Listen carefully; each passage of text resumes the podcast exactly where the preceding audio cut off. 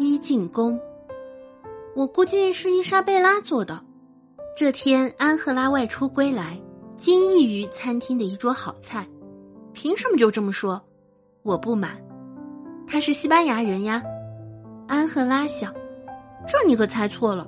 伊莎贝拉指着我，是他做的。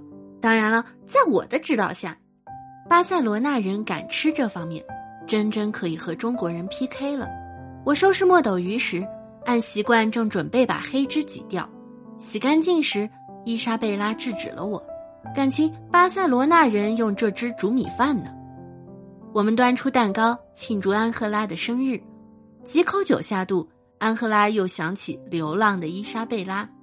你刚到巴塞罗那就发现手提箱的钥匙丢了，当然不能当街撬箱子了，所以他就把你带到了这里。伊莎贝拉笑，我可从未这么说过，是他想当然这么认为的。你难道不是因为钥匙丢了才找到我的吗？我惊惑。一路上的很多时候，你得把旅行箱锁上，所以你不能轻易就把箱子撬开。你当然更不能当街撬了。所以你问能否先到我住的地方，我同意了。我不是因为丢了手提箱的钥匙才找到你的，我发现丢了钥匙后便把箱子送到我同学那里了。伊莎贝拉说：“我在街上闲逛，想办法。我确实是看见你好几次，感到好奇才上前跟你说话的。是啊，你还带我去见过你同学。我想欧洲就是一个国家，你那同学跑到这里打工也不是什么新鲜事。”我说：“欧洲怎么是一个国家？”英国男人抗议：“在欧洲，从一个国家到另一个国家，很多时候都不看护照，那么近，一会儿就到了，就像在中国从一个省到另一个省似的。那也不是一个国家。”英国男人坚持。我懒得理他这个问题。我说：“丢了钥匙，还至于跑到街上想办法？”伊莎贝拉没听清这句，她说。我的故乡是巴塞罗那，你的故乡是巴塞罗那，后来搬走了，这次是找寻往日的回忆来了。我笑着问：“不是，我一直生活在这里。”伊莎贝拉说：“可以说，除了这里，我从未去过别的国家，哪怕别的城市。你是巴塞罗那人，那又是怎么回事？你不是提着旅行箱来旅行的吗？”安赫拉有一串疑问。我是提着旅行箱，可不是来旅行，是去旅行。我准备去塞维利亚，因为第一次出门，我不知把钱放在哪里合适，所以都锁到旅行箱里了。突然意识到旅行箱可以整个被人拎走，我就想把箱子打开，把钱拿出来，结果发现钥匙不见了。我还没出巴塞罗那呢，钥匙就丢了。我认为这是不好的预兆，于是，在兰布拉斯街算了一卦。算命的女人说：“我不该出行的。”我把旅行箱送到我同学那里，就在街上逛，在想到底还出不出去，然后就遇到了他。英国男人摇头：“，这样的事情还真是闻所未闻。”安赫拉说：“大千世界，什么样的事情都会有。”我说：“我记得你好像说过，你和我一样是喜欢行走的人。”伊莎贝拉没有陷入说谎的尴尬。她平静地说：“我认为行走有两种，一种是地理空间的，一种是心灵空间的。我所进行的就是后一种。有段时间早上吃过饭，我就陷入冥想，开始心灵的旅行。我闻到从未闻过的花香，见了从未见过的风景，像真正的旅行那样。我每天停留在一个地方，第二天接着走。一段时间过后，我发现我观察和处理事情的方法。”发生了改变，我整个人都发生了变化，像真正的旅行带给人的那样。你还真挺特别，英国男人说。这样的旅行我从未听说过。我之所以这样，有好几个原因呢。其中之一是一个喜欢旅行的人告诉我，很多地方很著名，在电视上、在画片上看都很漂亮，可是到了那里，发现根本不是那么回事儿。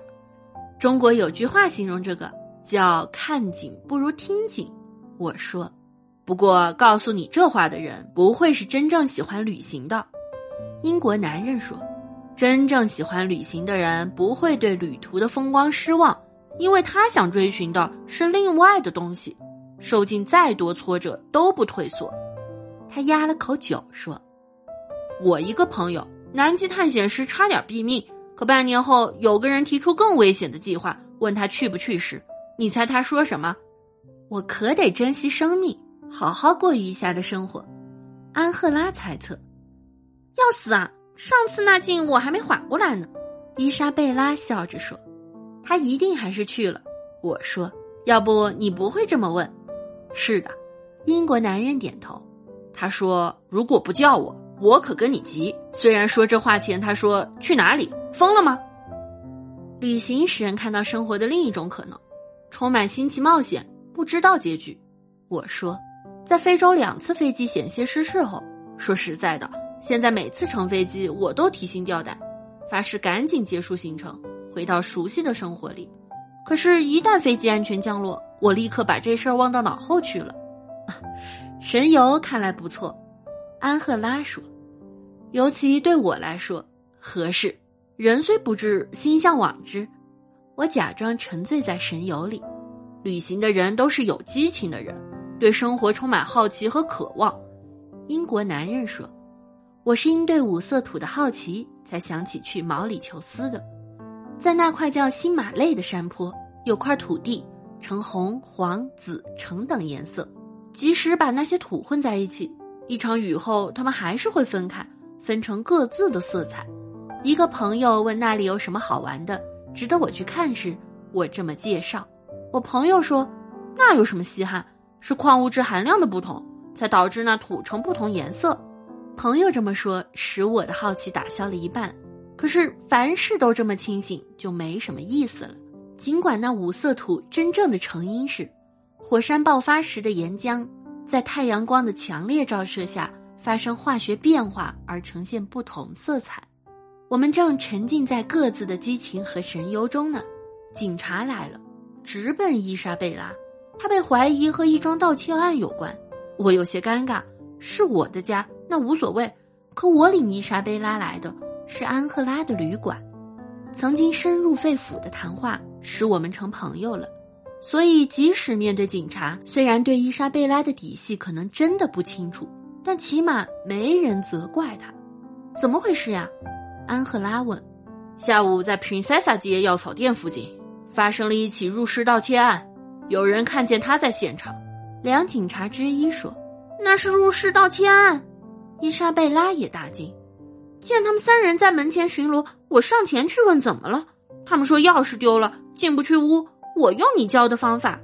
他望向我，我去小商店要了个空可乐瓶，用剪刀剪下一块。既然教唆犯也在，警察看了看我，那一起走一趟吧。在外国，我总想拍人家的警察局，真正进到警察门里，这还是头一次。很多事情在朋友间是开玩笑，这到了警局就难解释清了。尤其对我一个外国人，这算不良记录了吗？以后到巴塞罗那会不会被当成不受欢迎的人，亦或压根儿就不能再来了？伊莎贝拉倒不管不顾，她一直在外面混大的，真跟某些不良团伙有牵连，经常进来。这紧急情况下，他不对警察和颜悦色，反倒打起手机来了。笔录还没有开始，第三个警察出现了，要带我们走的意思。